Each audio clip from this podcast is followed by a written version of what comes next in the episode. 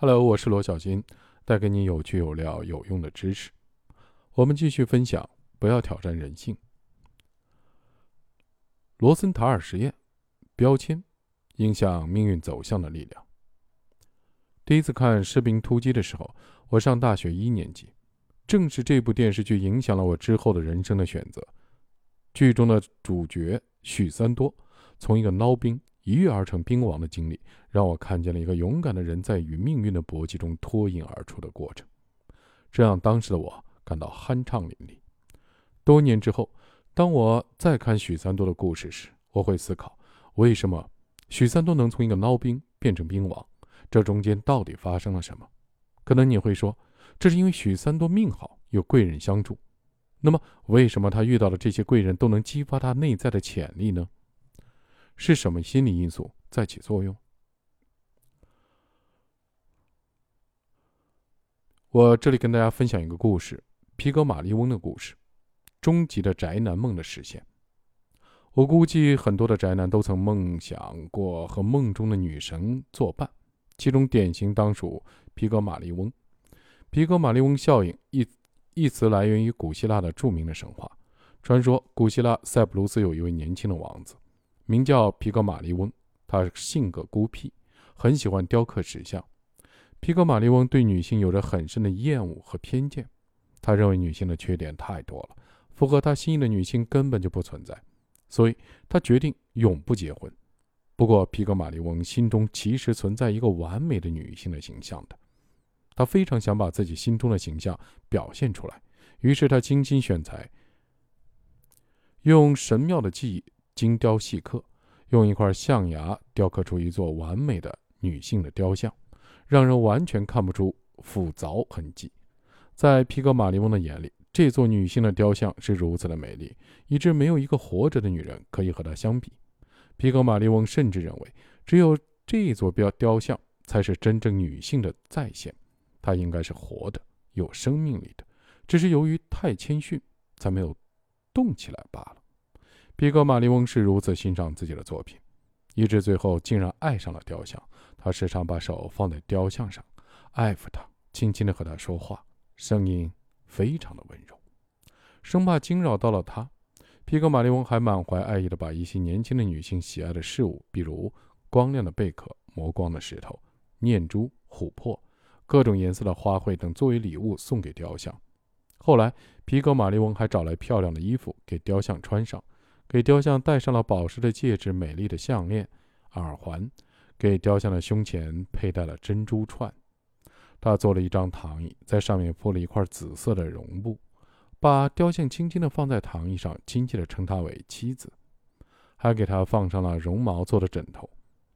皮格马利翁的特别期待有朝一日，雕像能够回应他的爱慕和追求，接纳他的心意。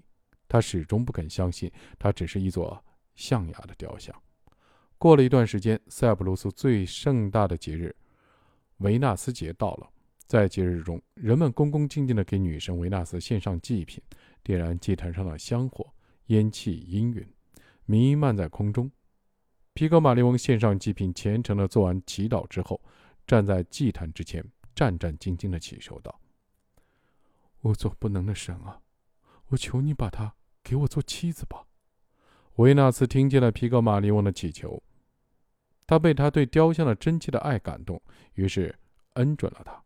皮格马利翁回到家之后，顾不上别的，第一时间去看他的雕像，像热恋中的情侣在短暂的分离后重逢一样，他小心翼翼地把雕像放在躺椅上，深情地吻了一下他的嘴唇。奇怪的事情发生了，这一次，皮格马利翁惊奇地感受到。雕像的嘴唇有了温度，而且呼出了温暖的气息。他又深情地吻了一次，并把手搭在雕像的肢体上，发现雕像的象牙的材质好像变柔软了。他用手轻轻地按压了雕像一下，被按压的部位像蜜蜡一样凹了下去。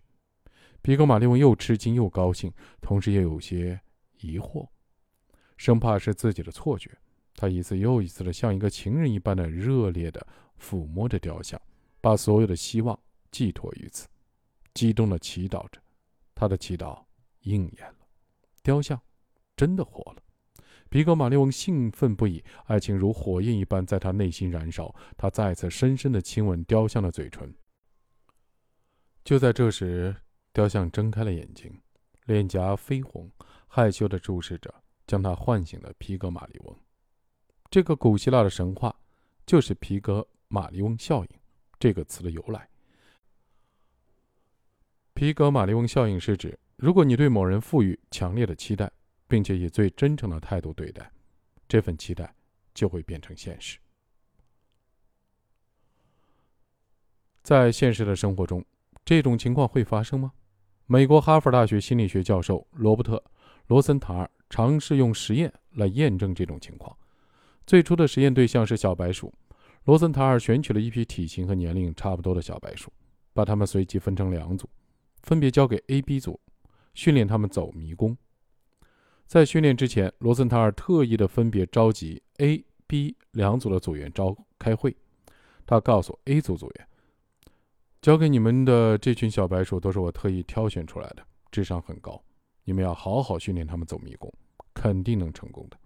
之后，他对 B 组的组员说：“交给你们组的这群小白鼠，智商不太高，你们试着训练他们走迷宫。”随后，两组人就开始训练交给自己的小组的小白鼠。训练的方式由小组的组员自行决定。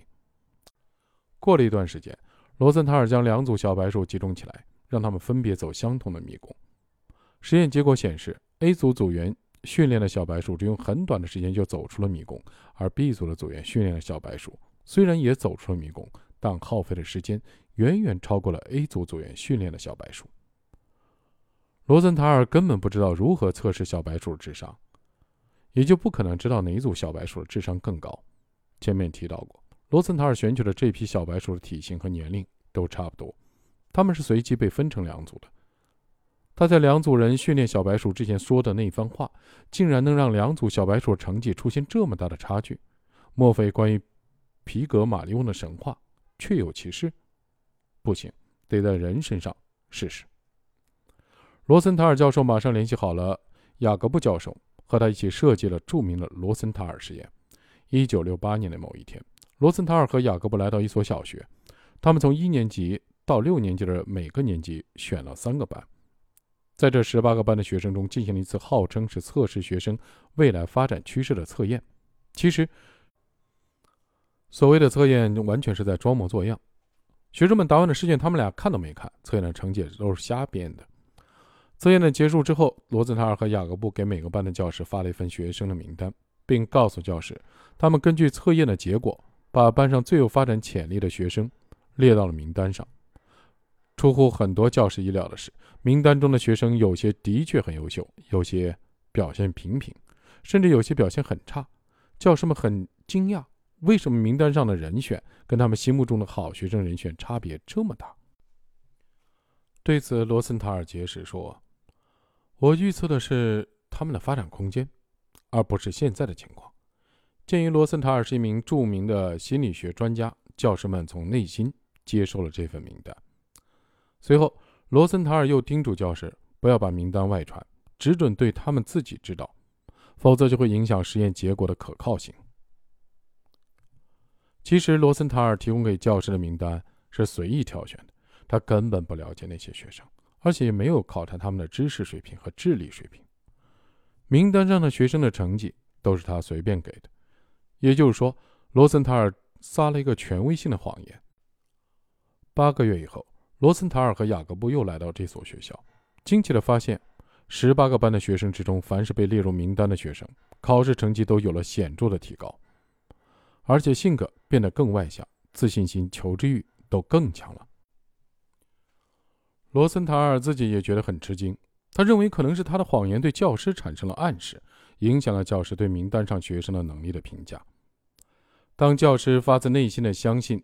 这些孩子未来不凡，孩子们也会强烈的感受到来自教师的喜爱和期望，变得更加的自尊、自信和自强，从而在各方面有了异乎寻常的进步。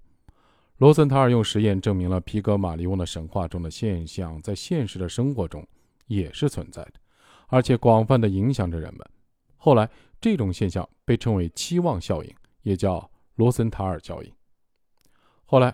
有个较真的德国的研究人员做了一次罗森塔尔实验。他在德国的某所学校随机的抽取二十名学生组成一个班级，并且对老师和学生暗示这个班是精英班，班里的学生都是经过智商测试以后精心挑选出来的优秀学生，将来都是能够干大事的。或许是西方人比较耿直，他们真的就信了。这项实验持续的时间比罗森塔尔实验要长得多。研究人员追踪了这批学生二十年之久。